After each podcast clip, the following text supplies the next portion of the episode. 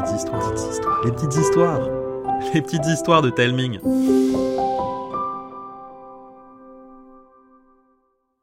Coucou Aujourd'hui, pas de pépite, enfin presque. Pourquoi? Eh bien parce que jeudi prochain, vous aurez droit à une histoire surprise. Pourquoi surprise?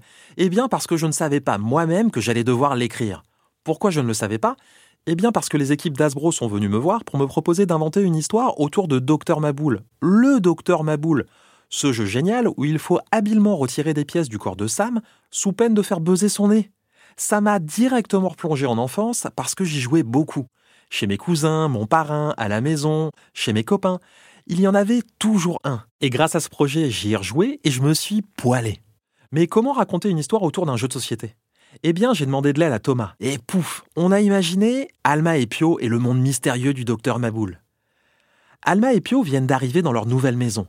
Dans leur chambre, il ne leur reste plus qu'un carton à déballer et ils auront terminé. En l'ouvrant, ils tombent sur une boîte de Dr Maboul, ce qui leur donne très envie d'y jouer. La partie commence et Pio se montre extrêmement adroit, à tel point qu'il fanfaronne en continuant à jouer.